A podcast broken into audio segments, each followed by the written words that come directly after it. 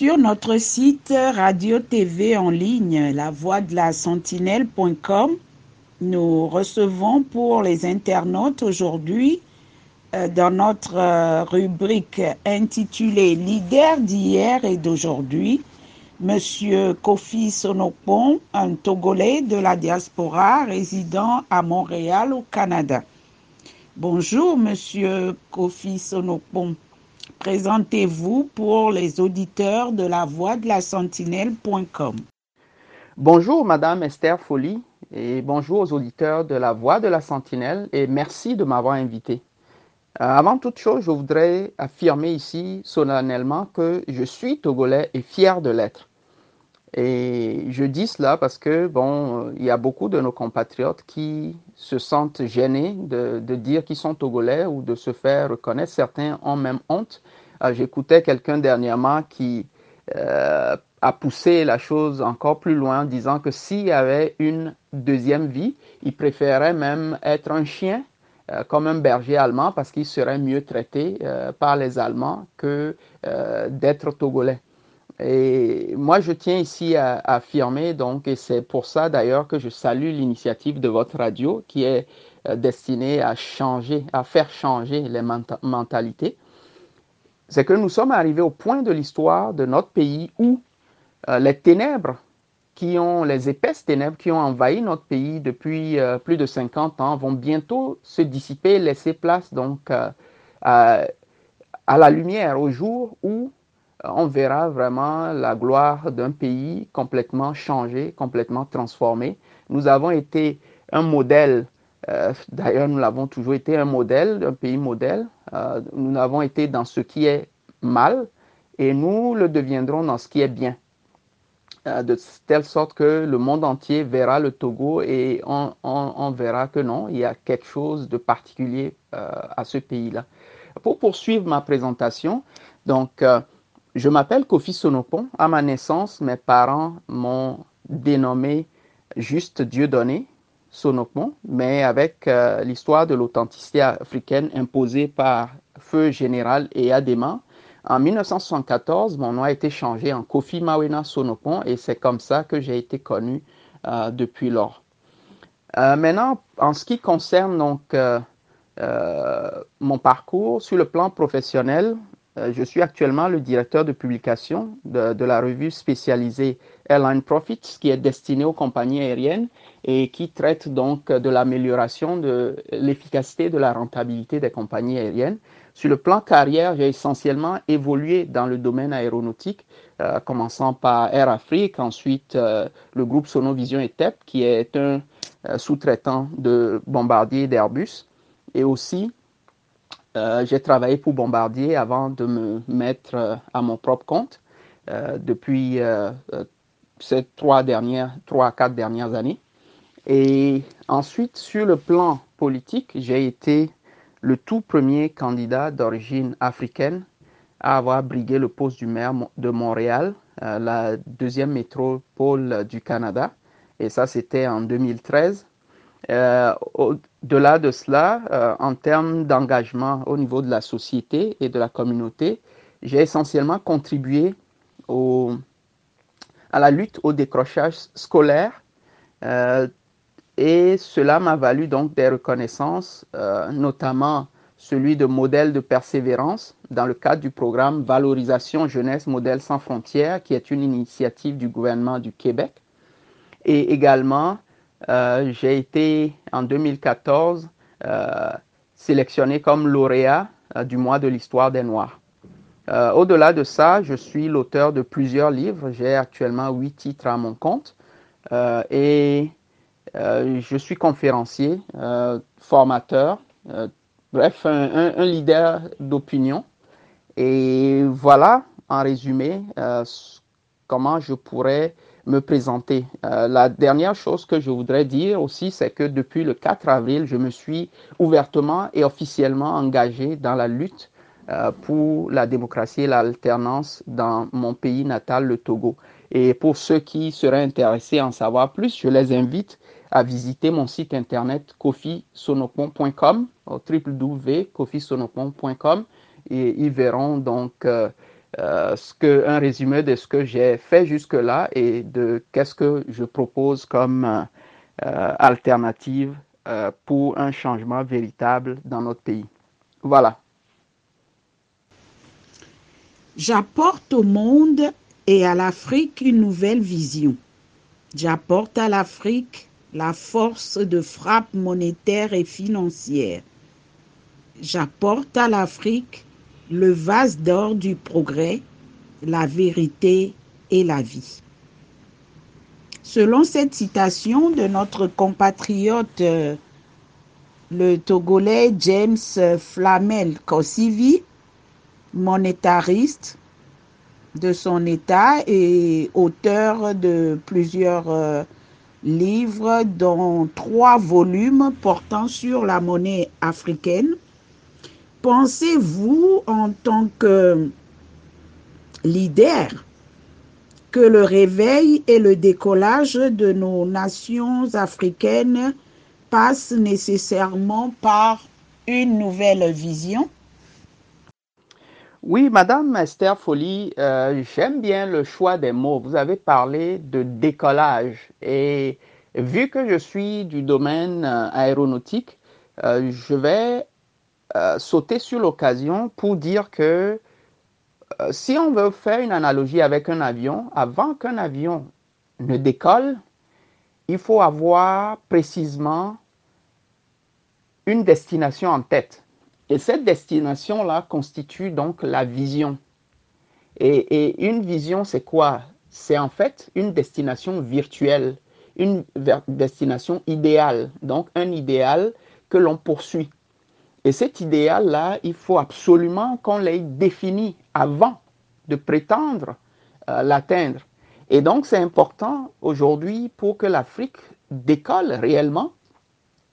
Et moi, je suis de ceux-là qui pensent que le potentiel de l'Afrique est énorme et inexploité et que ce qu'on a vu jusqu'à présent ne ressemble en rien au potentiel de nos pays, de notre continent, et que pour pouvoir y arriver, il faut absolument définir un nouvel idéal, une nouvelle destination, je dirais virtuelle, qui donc nous pousserait tous à un sursaut individuel et collectif pour travailler à l'atteinte donc de cette vision-là.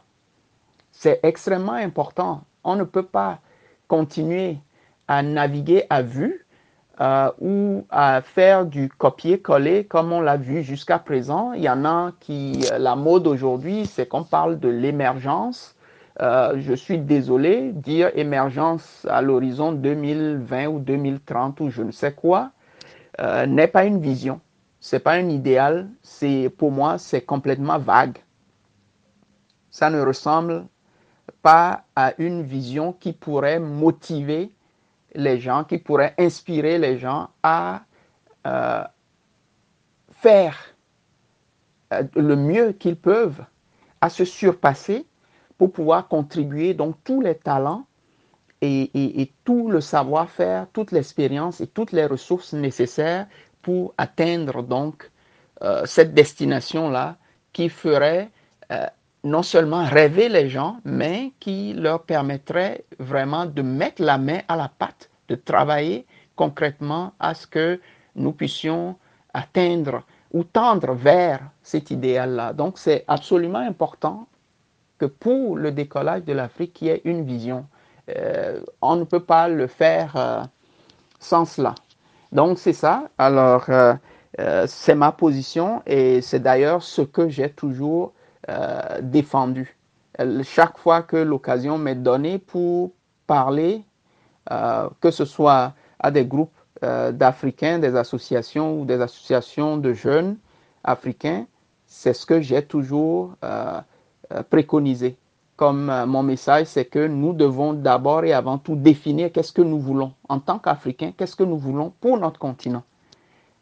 Sans ça, on continuera de tourner en rond et les autres, ceux qui se sont donné un idéal, viendront toujours profiter de notre continent, alors que nous-mêmes, les fils euh, de ce continent, on peut errer ça et là, être affamés, être mal vêtus, nos systèmes d'éducation ne ressembleront pratiquement à rien de concret et la misère et la pauvreté ne pourront pas partir sans cet exercice fondamental de définir une vision, un idéal commun que nous voulons atteindre.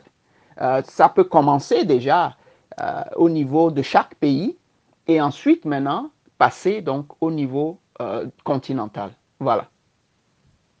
Selon votre avis, Monsieur Sonopon, est-il suffisant d'être porteur d'une vision dans un domaine donné pour la voir s'accomplir?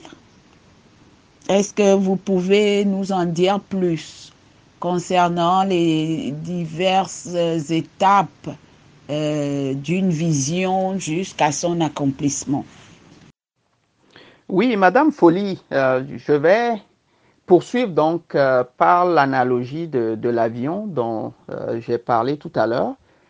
donc, pour qu'un avion décolle, il faut avoir choisi au préalable une destination et, mais pour atteindre cette destination, il faut bien que l'avion décolle.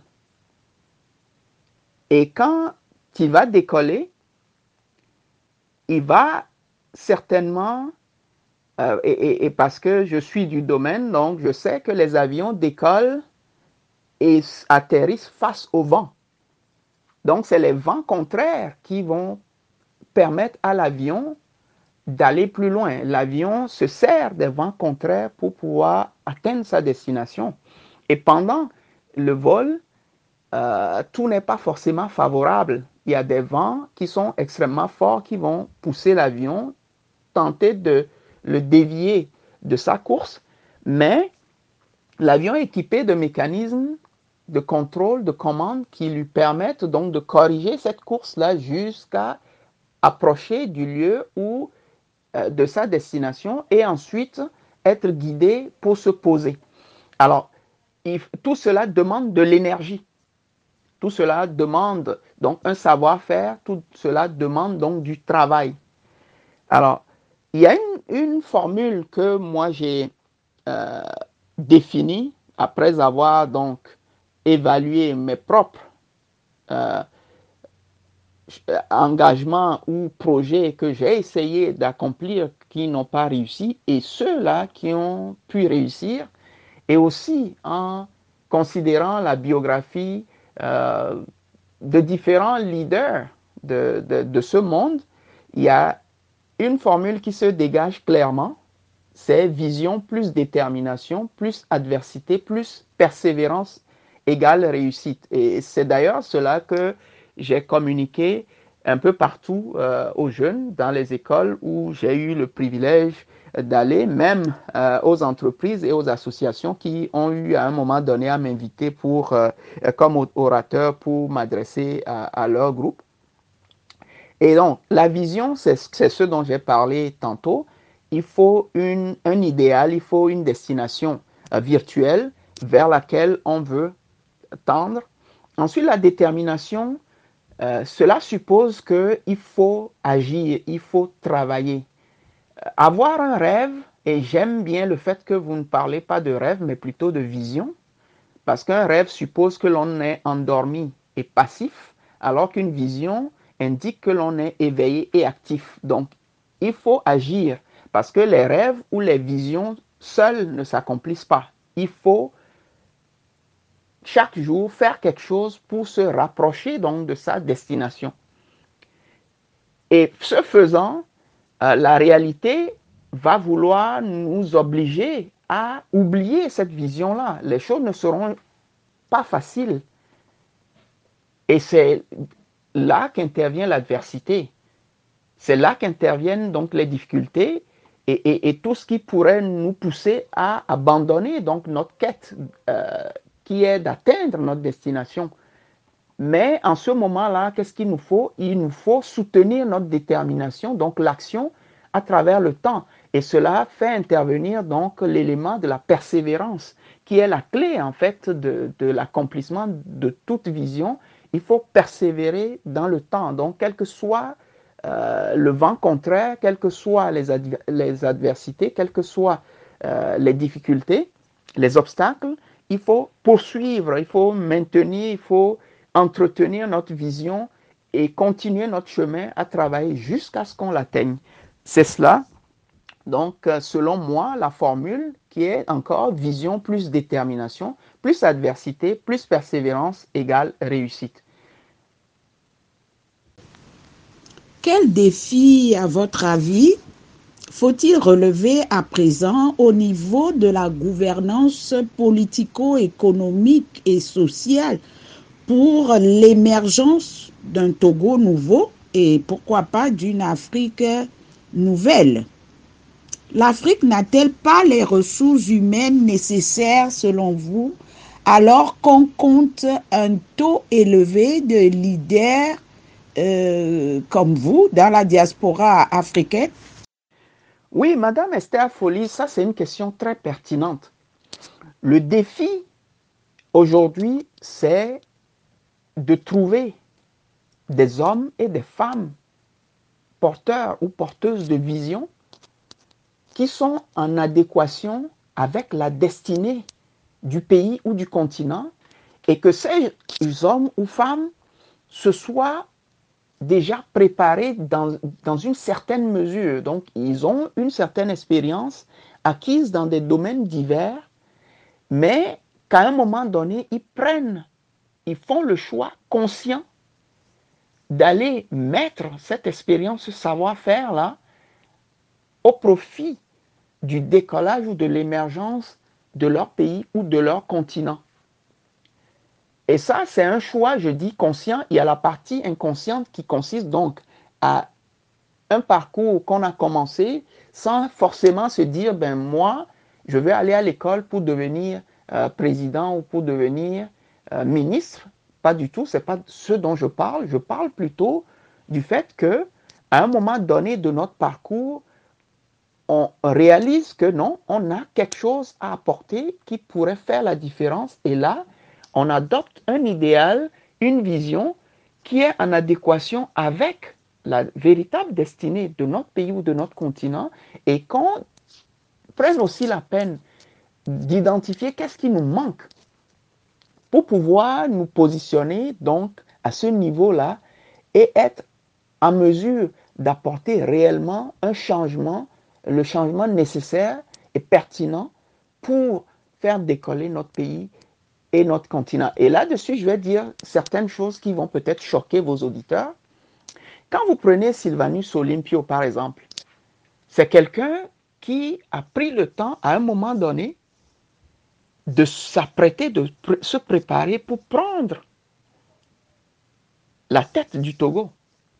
Et c'est d'ailleurs pour cela qu'en l'espace de trois ans, il a réussi à réaliser des choses qui aujourd'hui encore euh, lui sont créditées. Mais contrairement à ça, regardez ceux qui lui ont succédé. Et pendant 50 ans, on voit que, que ce soit de Nyasimbe père ou Nyasimbe fils, on voit que le Togo, c'est comme si le, temps s'est arrêté au Togo. Et quand moi je regarde des images des écoles. Comme la dernière fois, il y avait une vidéo qui a circulé sur, les réseaux sociaux concernant l'école centrale de Sokodé.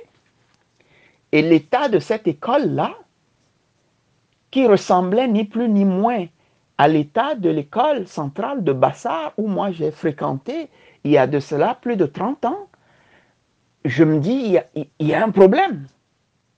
Donc, on voit les résultats donc, des successeurs de Sylvanus Olympio. On se rend compte que ce sont des gens qui n'ont jamais eu à prendre le temps de s'apprêter pour diriger un pays.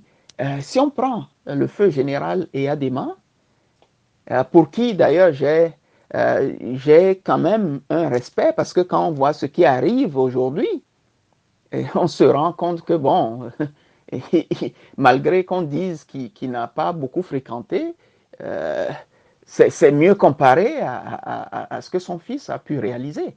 Alors, on se rend compte qu'il a pris le pouvoir sur un coup de tête. Après l'assassinat de Sylvanus Olympio, il n'était pas préparé à diriger un pays. Et quand on prend son fils, ça a été exactement la même chose. Donc, cela dénote clairement que il ne faut pas que ce soit euh, des opportunistes, pas du tout, mais plutôt des gens qui ont eu le temps de se préparer à contribuer concrètement et qui ont fait un travail sérieux sur eux-mêmes. Et c'est là-dessus que je vais partager quelque chose que euh, le docteur Stephen Covey, qui a écrit le livre The Seven Habits of Highly Effective People, ou les, sept habitudes des gens efficaces, a, déclaré dans son livre, la victoire privée précède ou doit précéder la victoire publique. Donc, il faut que ce soit des gens qui ont eu une certaine victoire privée, qui ensuite prétendent à une victoire publique. Parce que s'ils n'ont pas travaillé sur eux-mêmes, ils n'ont pas fait le travail qu'il faut avant, donc dans le privé, au moment où personne ne les connaissait, avant de prétendre aller donc euh, sur les feux de la, sous les feux de la rampe, euh, on va s'attendre et il faudrait s'attendre à une catastrophe. Donc, ça, c'est le défi. Il faut trouver des gens. Et, généralement, ces gens-là vont se manifester de façon claire. Les gens verront que non, il y a cette personne-ci, ce monsieur ou cette dame-ci a quelque chose de particulier qu'il peut contribuer pour faire avancer notre pays ou notre continent. Cela devient évident. Donc, ça ne doit pas être des gens comme parachute ou bien des gens qui sautent sur des occasions euh, à un moment donné alors qu'ils ne sont pas prêts à contribuer. Il nous faut plutôt des gens qui sont capables d'apporter un véritable changement. Et, c'est là, c'est en cela que réside donc le défi euh, pour euh, amorcer l'émergence ou la, ou, la réalisation donc d'une vision, la transformation, le décollage de l'Afrique. Voilà. Monsieur Kofi Sonopon, euh, pouvez-vous nous dresser un bref bilan sur l'Afrique post-coloniale qui a été, disons, bâtie sur le modèle occidental. L'Afrique ne peut-elle pas trouver à présent ses propres marques? Qu'en dites-vous? Oui, Madame Esther Folly, euh, le bilan, il est clair. Écoutez, quand au moment des indépendances, la plupart des pays africains étaient quasiment au même niveau que les pays comme la Chine, euh, l'Inde, la Corée et autres, euh, se retrouvent aujourd'hui être ceux-là qui courent au sommet Chine-Afrique, donc un pays qui était comme les leurs au moment des indépendances, qui se trouve à convoquer donc tout un continent et que les gens s'y accourent, certains même avec leur programme soi-disant de développement. Euh, bon, cela veut tout dire. Cela veut tout dire. C'est un échec. C'est un, échec patent qu'on ne peut pas, à, moins qu'on veuille se, voiler la face. Euh, il faut avoir le courage de se dire la vérité que le bilan, il, est négatif.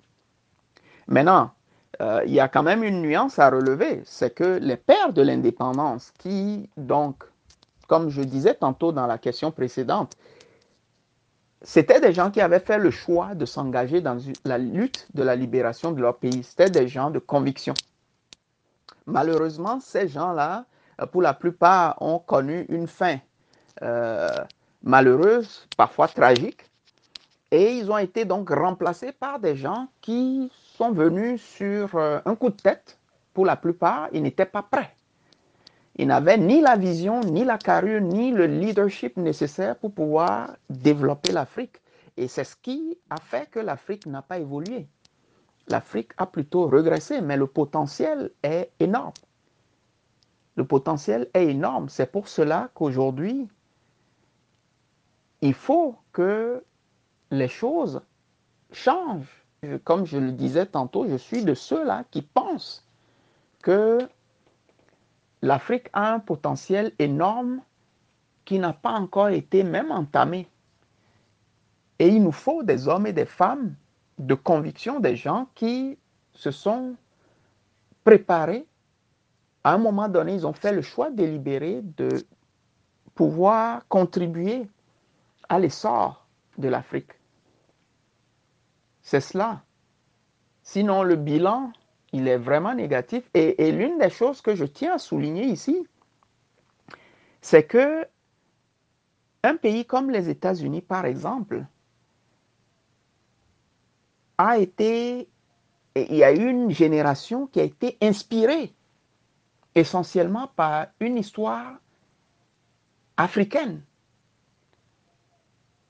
Donc le, sens du patriotisme a été inspiré par une histoire africaine. Et il y avait un, pasteur du nom de Russell Conwell qui s'est servi d'une histoire d'un paysan africain qui avait, qui possédait donc un champ et dans ce champ, c'était en fait une mine de diamants qu'il y avait en dessous. Et il fallait même pas se fatiguer pour pouvoir trouver le diamant. Mais, ignorant de son état, il a vendu le champ pour aller chercher la fortune ailleurs. Malheureusement, il a erré ça et là, il a péri et celui qui a acquis son champ est devenu extrêmement riche parce que c'est lui qui a découvert donc le diamant et en a profité. Et, cela illustre bien aujourd'hui donc l'état de l'Afrique. Notre continent regorge de potentiel énorme. Mais regardons nos frères et sœurs, même nous qui vivons à l'étranger, et ceux qui sont prêts aujourd'hui à risquer leur vie, leur vie, pour pouvoir aller vers un Eldorado, alors que l'Afrique regorge de, de potentialités, d'opportunités. Mais on voit que non, pour la plupart, l'Afrique n'a pas de... ils, disent qu'il n'y a que des problèmes. C'est cela. Donc, il est temps pour nous de faire un travail sur nous-mêmes. Et, je reviens vraiment au, au, sens de votre radio qui veut qu'on change la mentalité, notre mentalité, pour regarder qu'en réalité, en chaque problème réside une opportunité. Donc, s'il est vrai aujourd'hui que l'Afrique euh, est, a des problèmes, qu'il y a la pauvreté, la misère, ainsi de suite, le, euh, le chômage, euh, tout ce qu'on qu qu peut euh, citer comme problème. Si nous changeons réellement notre mentalité, nous verrons qu'en réalité, tous ces problèmes-là cons constituent en réalité des opportunités que nous devons saisir pour y apporter des solutions. Voilà. Donc, pour moi, l'Afrique reste donc ce continent au bilan jusque-là négatif, mais dont le potentiel en termes de bilan positif est encore non exploité. Voilà. Une question un peu hors norme à présent. Sagesse humaine contre sagesse spirituelle pour bâtir nos nations africaines. Euh, ce concept vous inspire-t-il? Si oui, éclairez-nous. Euh, Madame Esther Folly, je dirais sans me dérober que avoir la sagesse humaine sans la sagesse spirituelle ou divine, à mon avis, n'est qu'un qu chemin vers la perdition. Euh, comme quelqu'un l'avait si bien dit, sans, science sans conscience n'est que ruine de l'âme. Aujourd'hui, il est clair, par exemple, quand vous prenez euh, la nature, vous observez la nature, vous allez vous rendre compte que le principe de l'alternance est un principe divin qui est imprimé à tout ce qui est créé, tout ce qui existe, c'est-à-dire que tout ce qui a un début doit avoir une fin. Vous prenez l'ordre de succession du jour, de la nuit, des saisons, de la lumière, de l'obscurité, ainsi de suite, vous verrez que tout ce qui a un début a une fin. Donc, c'est le principe même de l'alternance. Maintenant, quand on a juste la sagesse humaine, même quand on prétend qu'on est croyant, qu'on est chrétien, ainsi de suite, mais qu'on néglige la sagesse spirituelle, on peut penser que non, nous, on est là, et puis bon, on est là, et on fait tout, et puis on s'accroche à ce qu'on euh, ce qu'on a, et on peut prendre des choses de force, oubliant qu'en fait, la sagesse humaine est centrée sur ce qui est bien pour autrui, d'abord et avant tout, c'est-à-dire aime ton prochain comme toi-même. Ça, c'est la sagesse spirituelle. Mais quand on néglige un tel principe, qui est en fait la règle d'or de ce qui doit nous conduire, nous guider dans nos décisions, c'est-à-dire que je dois aimer mon prochain comme moi-même, ou bien que l'homme a été créé à l'image et à la ressemblance de Dieu, donc il mérite respect et dignité.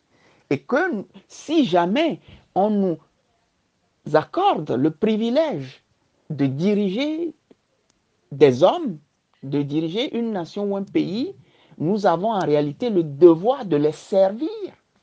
Et qu'en réalité, celui qui prétend ou voudra être le plus grand parmi vous doit être nécessairement le serviteur de tous. Là, on, peut courir vers une catastrophe. C'est cela. Donc, pour moi, il, il, est absolument clair que la sagesse humaine, sans la sagesse divine ou une sagesse humaine qui est complètement déconnectée de la sagesse spirituelle ou divine, n'est qu'une folie en réalité. Et quiconque s'accrocherait seulement à la sagesse humaine et ignorerait la sagesse divine, la sagesse spirituelle, se trouve courir à sa perte. C'est cela. C'est cela, parce que euh, il y a des principes inviolables. Quand vous les violez, vous trouvez les conséquences de, de, de, votre témérité, finalement. C'est ça euh, la, la, chose. Et cette sagesse spirituelle ou divine nous force à reconnaître donc à l'autre ses droits et ses privilèges et à les respecter parce que quand nous le faisons, nous, nous faisons du bien à notre prochain, c'est à nous-mêmes. Ça nous revient. Mais si nous faisons du mal à notre prochain, ça nous revient également. Donc, il faut être égoïste, mais il faut avoir un, un, sens égoïste le, dans, dans, d'un point de vue positif, en se disant que c'est bien, si je veux réellement être égoïste, c'est mieux de faire du bien. Penser aux intérêts de mon prochain d'abord et avant tout, avant mes intérêts à moi. Et c'est comme ça que je me fais en fait du bien, pas ricochet. Je me fais en fait du bien en faisant du bien à mon prochain. Mais quand je pense que je suis égoïste et que je, je, veux juste considérer moi mes intérêts avant les intérêts de mon prochain, c'est qu'en réalité, tout ce que je lui fais de mal me revient. Et il faut, il faut être, euh, comment on dit ça, avec la sagesse spirituelle, la sagesse euh, divine, on est sage et on est intelligent en se disant, mais tiens, c'est plus dans mon intérêt, c'est plutôt dans mon intérêt de faire du bien à mon peuple avant même de penser à moi. Et c'est comme ça que euh, l'Afrique, selon moi, peut se transformer profondément. Donc, euh, on ne pourrait pas, à mon avis, dissocier les deux. Sinon, ça ne nous conduira qu'à la catastrophe. De toute façon, les résultats sont là. Depuis euh, une soixantaine d'années d'indépendance, l'Afrique est dans l'état où il est parce que elle a eu des dirigeants qui, au lieu de penser à leur peuple avant tout, pensent à eux-mêmes. Ils pensent qu'il faut se, qu'ils doivent se servir d'abord et laisser leur peuple dans la misère. Et ça ne peut plus continuer comme ça. Nous sommes au terme de notre rencontre et nous tenons à vous remercier très chaleureusement, Monsieur Kofi Sounoukbon, de, pour votre disponibilité. Mais avant de nous quitter, nous voudrions vous poser une dernière question. Euh, quelle est votre vision pour le Togo, votre pays? Ce sera le mot de la fin. Oui, Madame Esther Folly, ma vision, c'est faire briller le Togo comme l'or de l'humanité. Et vous voyez que cela reprend en fait le rêve des pères fondateurs de notre pays. Et comme je disais tantôt, le, temps semble s'être arrêté depuis leur époque jusqu'à présent, mais nous sommes arrivés au moment de notre histoire où nous devons nous réapproprier cette vision-là et de travailler ensemble, euh, sans distinction d'appartenance ethnique, ni politique, ni religieuse, euh, ni associative. Nous devons vraiment nous donner la main et moi, je suis ouvert à travailler avec n'importe quel Togolais L'essentiel, ce qui compte, c'est qu'il soit togolais ou togolaise. C'est ce qui compte pour moi. Pour pouvoir bâtir ensemble un pays dont nous serons fiers et qui ferait aussi la, euh, la fierté et l'admiration des autres pays en Afrique et à travers le monde entier. Voilà ma vision. Donc, faire briller le Togo comme l'or de l'humanité, mais cela exige d'abord et avant tout une réconciliation sincère j'irai au-delà de la réconciliation euh, entre les fils et les filles du Togo. J'irai euh, d'abord parler de la réconciliation avec notre Créateur dont les principes ont été abondamment violés euh, dans notre pays par nos dirigeants, à commencer par nos dirigeants. Mais aussi une réconciliation avec le Togo, parce que voyez-vous, je sais qu'il y a beaucoup de Togolais qui ne connaissent pas une grande partie de leur pays. Ils connaissent juste à peine leur village ou leur région ou leur ville. Mais moi, j'ai eu euh, le privilège, d'abord, j'ai été conçu à Niamtougou dans le nord-est. Ensuite, je suis né à Palimé dans le sud-ouest. J'ai fait mes premiers pas d'écolier à Tabligo dans le sud-est. Et ensuite, j'ai grandi à Bassar dans le nord-ouest. Ensuite, je suis redescendu à Lomé où j'ai fréquenté, j'ai fait le lycée et euh, l'université avant de partir du Togo euh, à l'âge de 23 ans pour aller au Sénégal où j'ai côtoyé également des Africains de, plusieurs nationalités, de plus d'une dizaine de nationalités. Ensuite, je suis venu au Canada et où j'ai étudié et travaillé avec des gens issus de tous les continents.